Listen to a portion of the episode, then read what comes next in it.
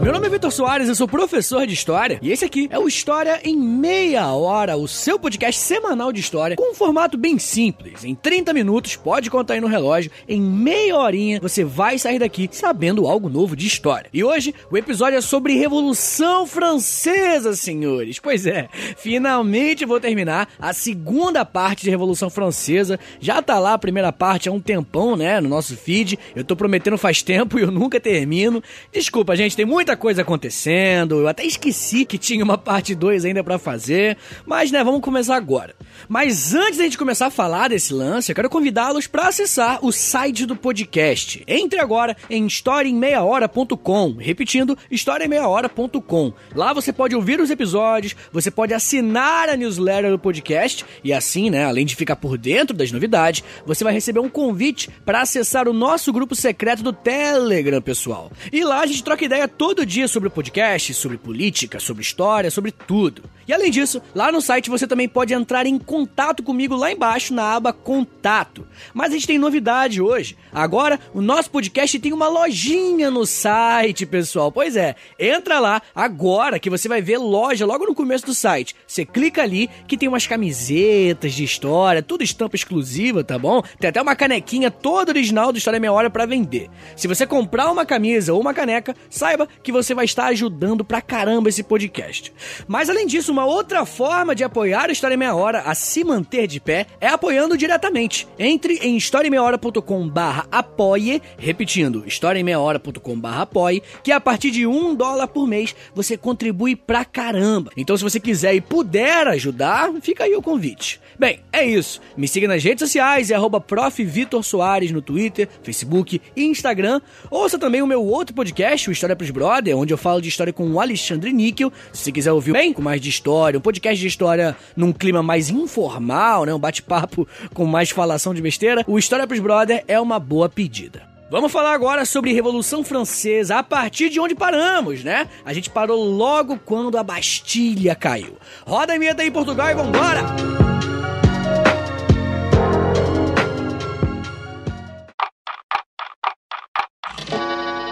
História em meia hora. Bastilha havia sido tomada. Efetivamente, para os revolucionários, ela não teve tanto impacto assim, não. Só alguns presos políticos foram libertados, mas não foi nada que contribuísse diretamente para a revolução. Mas indiretamente, oh boy, pelo amor de Deus. Como disse o grande historiador Eric Hobsbawm, ele diz o seguinte, abre aspas, em tempos de revolução, nada é mais poderoso do que a queda de símbolos. Fecha aspas. Com a queda da Bastilha, o símbolo do absolutismo francês caía também o medo.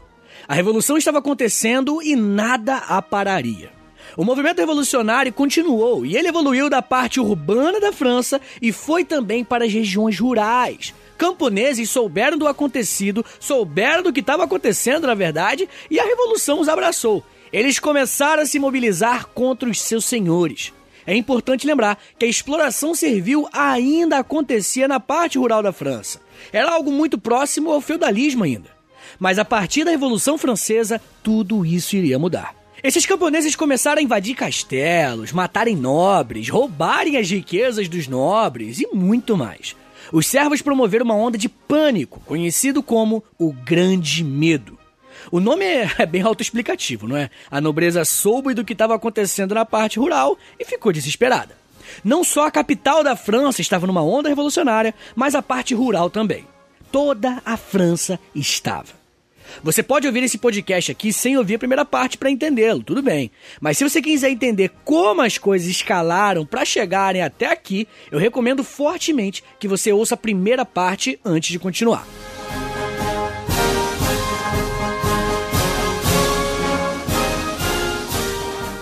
Às vezes é difícil lembrar como era fácil viver, até o mundo mudar.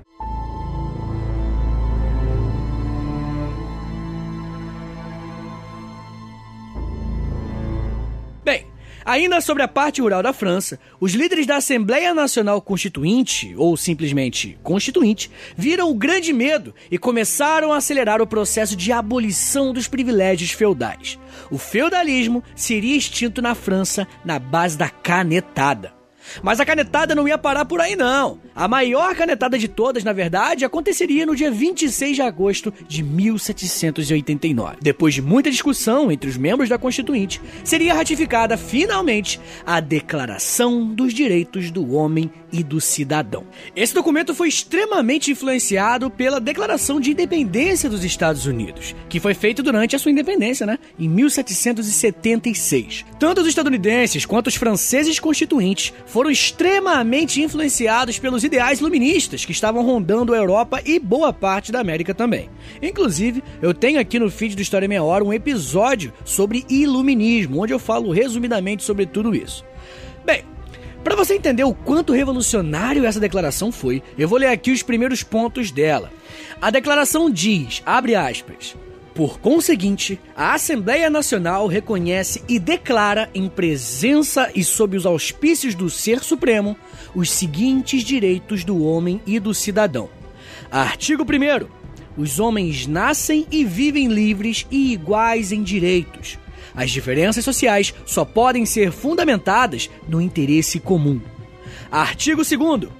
O fim de toda associação política é a conservação dos direitos naturais e imprescritíveis do homem. Esses direitos são a liberdade, a propriedade, a segurança e a resistência à opressão. Artigo 3. O princípio de toda soberania reside essencialmente na nação. Nenhuma instituição, nem nenhum indivíduo pode exercer autoridade que não emane expressamente dela. Artigo 4 A liberdade consiste em poder fazer tudo que não prejudique o outro. Assim, o exercício dos direitos naturais de cada homem tem como única baliza a que assegura aos outros membros da sociedade o gozo dos mesmos direitos. Essas balizas só podem ser determinadas pela lei. Fecha aspas. Primeiro, vocês perceberam ali, né, os ideais de John Locke, principalmente, não viu? Esse lance de direitos naturais, vida, liberdade propriedade privada. E segundo, a declaração era categórica.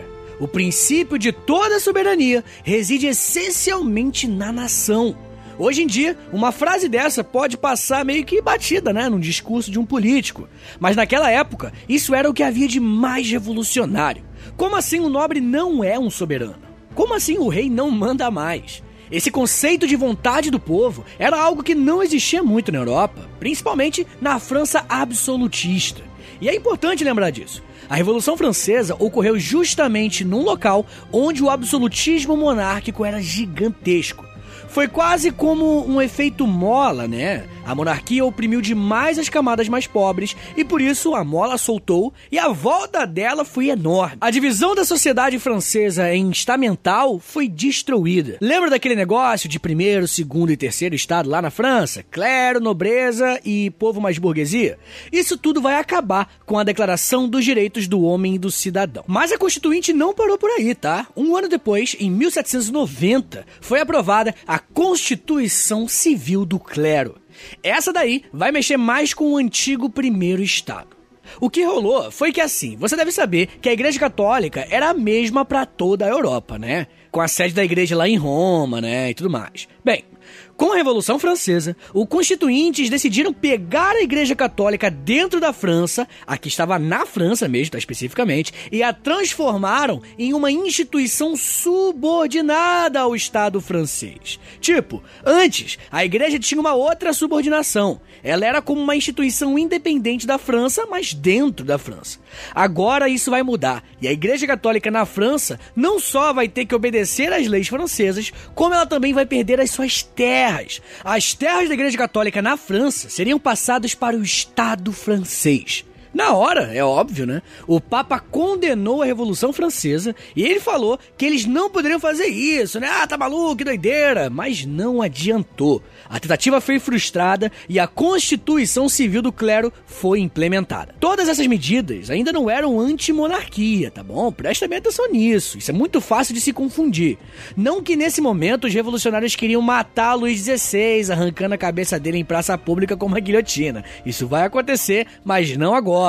Nesse primeiro momento, a Revolução Francesa, na verdade, quer combater a base absolutista do rei. As cisões, as leis que estão nascendo, elas estão atacando a nobreza, não o rei em si. Na real, a maioria dos revolucionários nesse momento são a favor da manutenção de uma monarquia na França, mas claro, uma monarquia constitucional.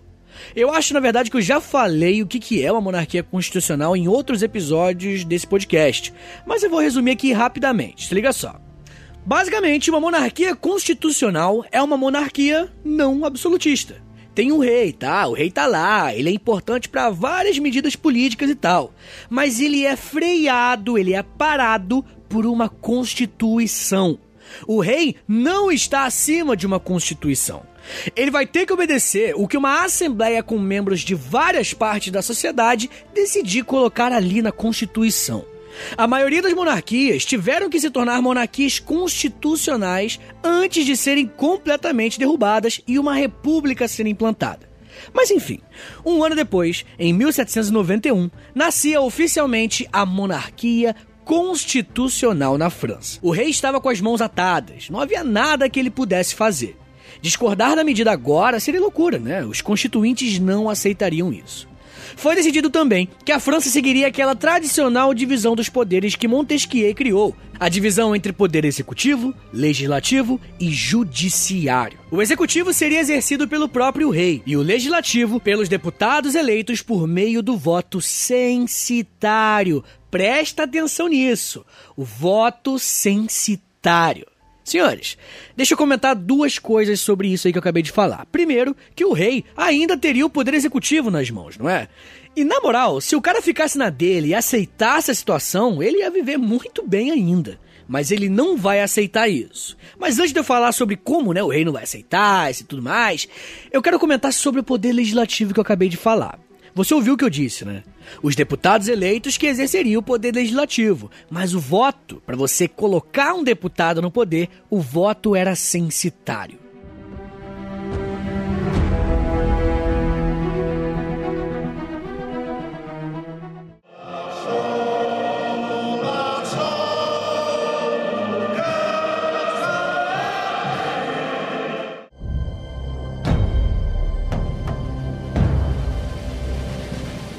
Sabe, o voto censitário significa que para as pessoas votarem, elas precisam ter uma renda específica para o tal. Ou seja, somente os mais ricos poderiam votar somente os mais ricos teriam controle sobre o poder legislativo. Claro que para a época isso significava um avanço social, né? Tudo bem. Mas é interessante perceber que a partir de agora, vocês verão a Revolução Francesa, que começou como algo super popular, super inclusivo, lentamente caminhar para algo mais elitizado, algo mais burguês. A Revolução Francesa será, em sua essência, uma revolução que retirou a nobreza do poder e colocou a burguesia. E é aquilo, né, gente? A burguesia venceu o mundo. Se você olhar o mundo atual, qual é a classe social que está no topo? Quem é que manda no mundo, gente? Quem manda no mundo é o empresário, o bilionário, o cara que tem muita grana. Assim, né, gente? Não é todo burguês que é um bilionário, né? Não é todo burguês que tem tanta grana assim. Tem muitos burgueses que tem, né, a padariazinha aí no máximo. O cara é um burguês, é um empresário, mas está longe de mandar alguma coisa além da própria empresa.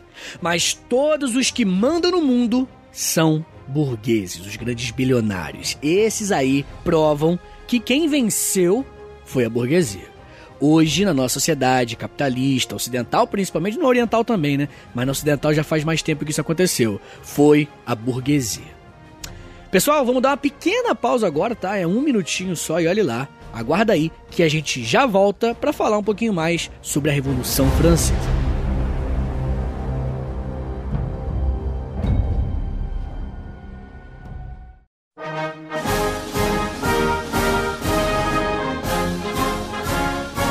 Bem, vamos falar um pouco mais agora sobre a monarquia constitucional lá na França. Ela vai durar pouquíssimo tempo, tá? Apenas de 1791 até 1792, é menos de um ano. E como eu já disse, como para votar é necessário uma renda X, uma renda específica, apenas os mais ricos tinham participação política na França nesse período. Então, meio que rolou o seguinte: a primeira Câmara dos Deputados formada, ela tinha um caráter extremamente conservador e defensor da burguesia. O que é natural, né? Afinal, só rico podia votar. E se só rico podia votar, os deputados eleitos eram sempre defensores da burguesia. Uma série de leis que prejudicarão a vida dos trabalhadores serão aprovadas. Como, por exemplo, a proibição de greves e a proibição também de associação de trabalhadores. A greve, né, você deve imaginar que não tem nada a ver com o rei, né? Você vê que a lei criada já ignorou o rei e agora favoreceu a burguesia. Afinal, a greve é um conflito entre o trabalhador e o burguês, quando você proíbe a greve, quando você impede os trabalhadores de poderem ir para as ruas para lutarem por melhores salários, por condições de trabalho melhores em geral, você está favorecendo a burguesia em detrimento dos trabalhadores. E as associações de trabalhadores, senhores, eram basicamente os sindicatos de hoje em dia, né? Os sindicatos onde eles se unem, os trabalhadores se unem para conquistar direitos para os trabalhadores. Bem, essas leis deixavam claro que tipo de revolução ocorreu, não é? Estava nítido que a burguesia estava sobrepondo os ideais populares que a Revolução Francesa tinha de início. Ah, e eu falo da alta burguesia, tá bom? Não pense que o dono de um boteco, dono de uma padaria mesmo, como eu já falei, lá na França dessa época, onde a família inteira, né, que trabalha anos ali, tá fazendo parte disso não, tá? Boa parte da pequena burguesia também tinha os mesmos anseios e os mesmos problemas dos trabalhadores franceses. E com essa exclusão política, os grupos mais populares irão se organizar tanto na parte rural quanto na parte urbana da França. Sim, agora está começando a nascer uma cisão no movimento revolucionário francês. Esse setor mais popular, ele vai começar a se manifestar e demandar pelos direitos que a burguesia estava tirando deles. E além disso, não podemos esquecer como estava a situação econômica na França, não é? Mesmo após a criação de uma nova moeda chamada assignat, a inflação não parava de aumentar e as camadas mais pobres eram as que mais sofriam. Os sans-culottes, aqueles trabalhadores urbanos que não tinham dinheiro nem para comprar culote, que eu falei no primeiro episódio sobre a Revolução Francesa, estavam revoltadíssimos e exigiam medidas mais radicais. Mas não mais contra o rei, né? E a monarquia e o absolutismo. Agora eram manifestações contra o regime monárquico burguês. A economia, gente, ia de mal a pior. E o preço dos alimentos só aumentava. E por isso, junto com o preço, aumentava também as tensões sociais lá na França. Cada vez mais, os grupos políticos franceses se polarizavam. De um lado, a alta burguesia, mais conservadora, defensora da monarquia constitucional do outro, a pequena burguesia e os trabalhadores mais radicais. Já falando em seguirem um modelo republicano, como eu já falei, principalmente inspirados nos Estados Unidos, que já era uma república desde 1776.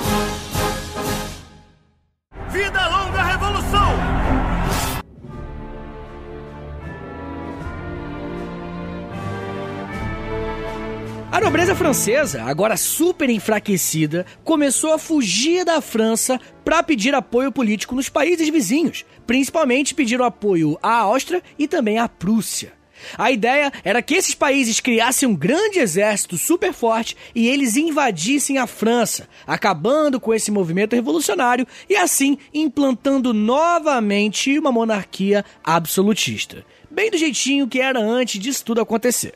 O rei, né, o Luís XVI, ele não falava para os revolucionários, porque ele não é maluco, mas ele tava super querendo que isso acontecesse. Afinal, né, gente, o cara nasceu para isso. Ele foi criado desde cedo ouvindo: "Ah, você vai virar um rei um dia. Você é um cara que pô, vai defender o absolutismo. Deus fez você para ser o rei." Ele achava um absurdo que houvesse uma monarquia constitucional, que ele tivesse os poderes absolutistas roubados dele. Por isso, ele vai entrar em contato com os países absolutistas nesse momento, claro, na surdina, né, sem ninguém saber disso, e ele vai tentar fazer de tudo para acabar com a revolução. Ele vai tentar convocar os países estrangeiros, principalmente a Áustria e a Prússia, para invadirem a França e acabarem com essa bagunça, acabarem com essa tal de monarquia constitucional.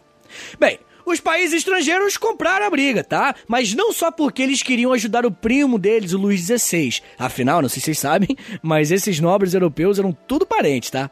Eles também queriam acabar com a revolução lá na França, porque eles estavam morrendo de medo preste atenção nisso, os países absolutistas estavam morrendo de medo das ideias revolucionárias francesas se espalharem e chegarem aos seus países. A galera dizia na época que os ventos da Revolução Francesa poderiam invadir a Europa toda.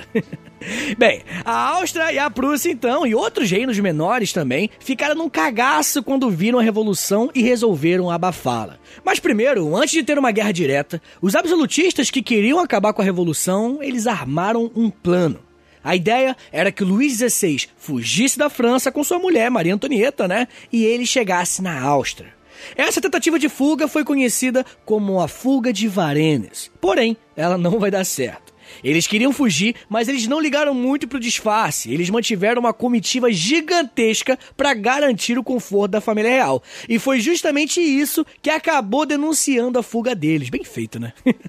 Por isso, no dia 21 de junho de 1791, o Luís XVI foi capturado junto com a família real e foi acusado de traição à nação francesa. Ele ficou na cadeia por seis meses e depois disso foi julgado e condenado à morte, senhores. Em 1792, o rei Luís XVI, antigo rei, né? Ele vai ser guilhotinado em praça pública. A guilhotina, inclusive, ela tinha acabado de ser inventada. Quem inventou ela foi um médico francês, que era deputado também, chamado Joseph Guillotin. A ideia era uma morte rápida, indolor e até limpa. Por mais que hoje ela seja um símbolo que remeta à crueldade, a guilhotina, na verdade, nasceu justamente com um significado oposto. O jornal Le Moniteur, gostou do meu francês, né? Le Moniteur, disse o seguinte sobre a invenção, sobre a guilhotina na época. Abre aspas. A invenção de colocar a mecânica no lugar de um executor, que, como a lei, separa a sentença do juiz, é digna dos séculos em que vamos viver e da nova ordem em que estamos entrando. Fecha aspas.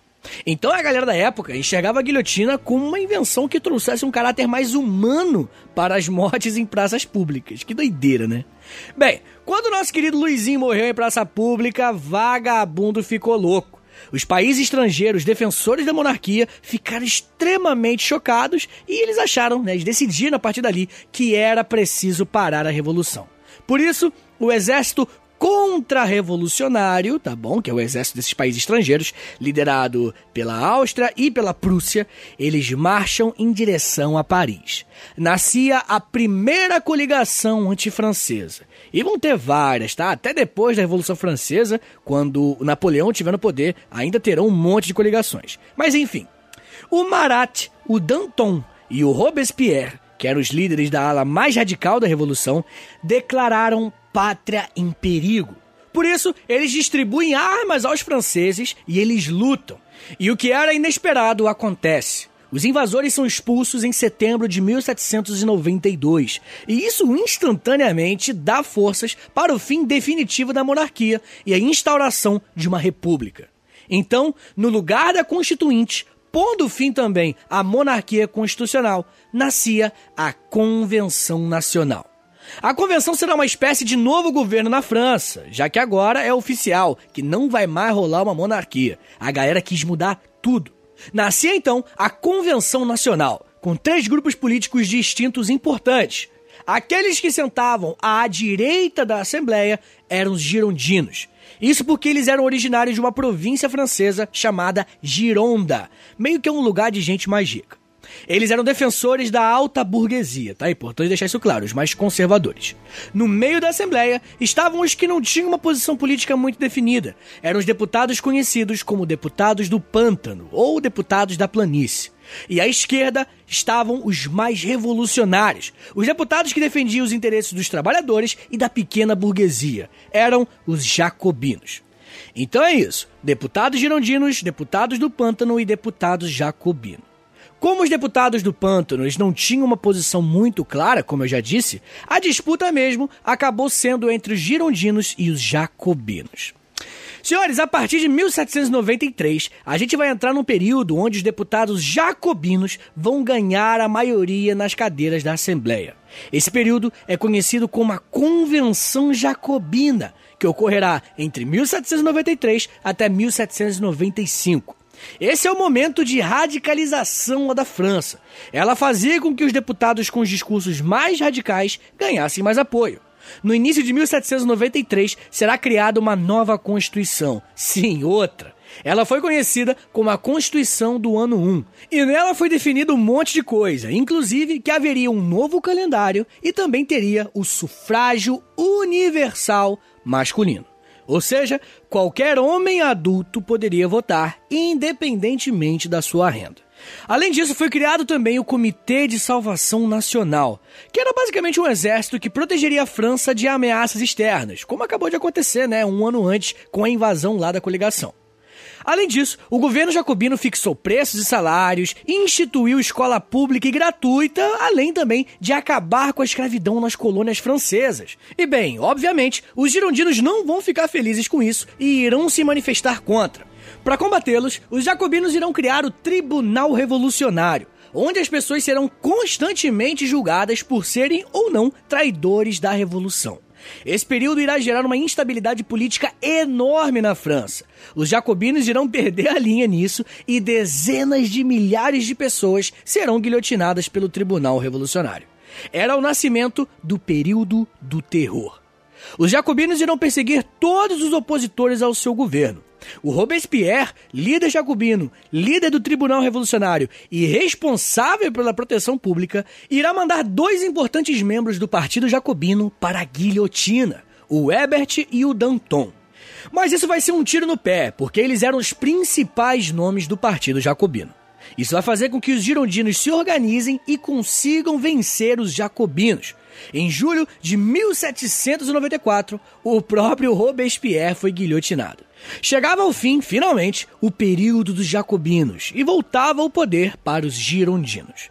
Essa volta é conhecida como a reação termidoriana. E isso porque o mês que eles voltam era o mês denominado termidor. Lembra que eu falei aí que o calendário tinha mudado? Então, se você puder, joga aí no Google, é, escreve aí, sei lá, o calendário revolucionário França, que você vai ver direitinho, né, qual mês é de acordo com qual.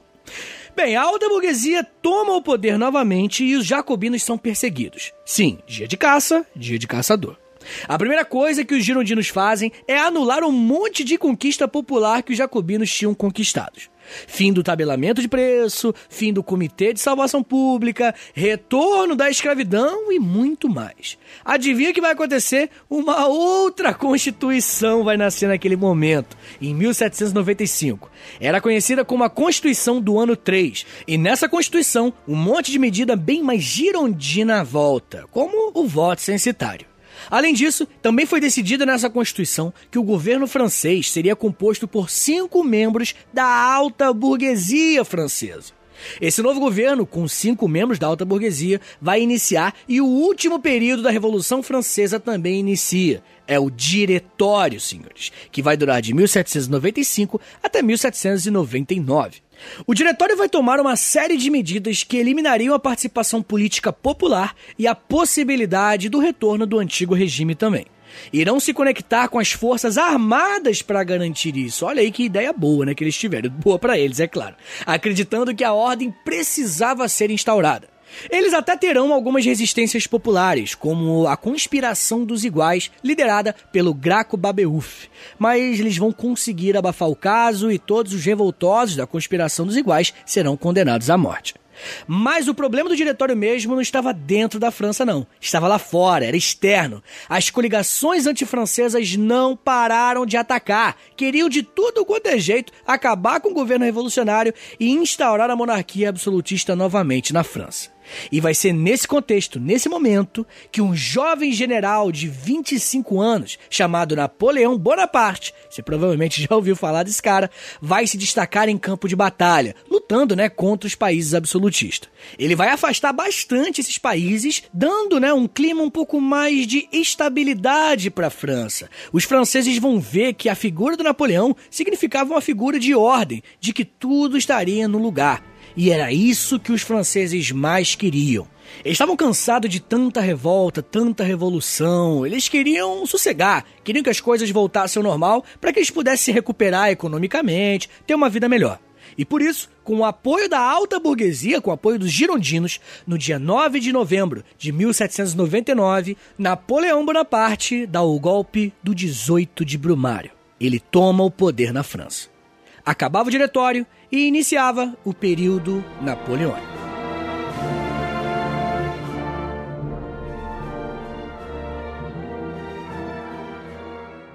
Tu certamente não pareces um revolucionário com sede de sangue. Embora um capuz seja um tanto assustador.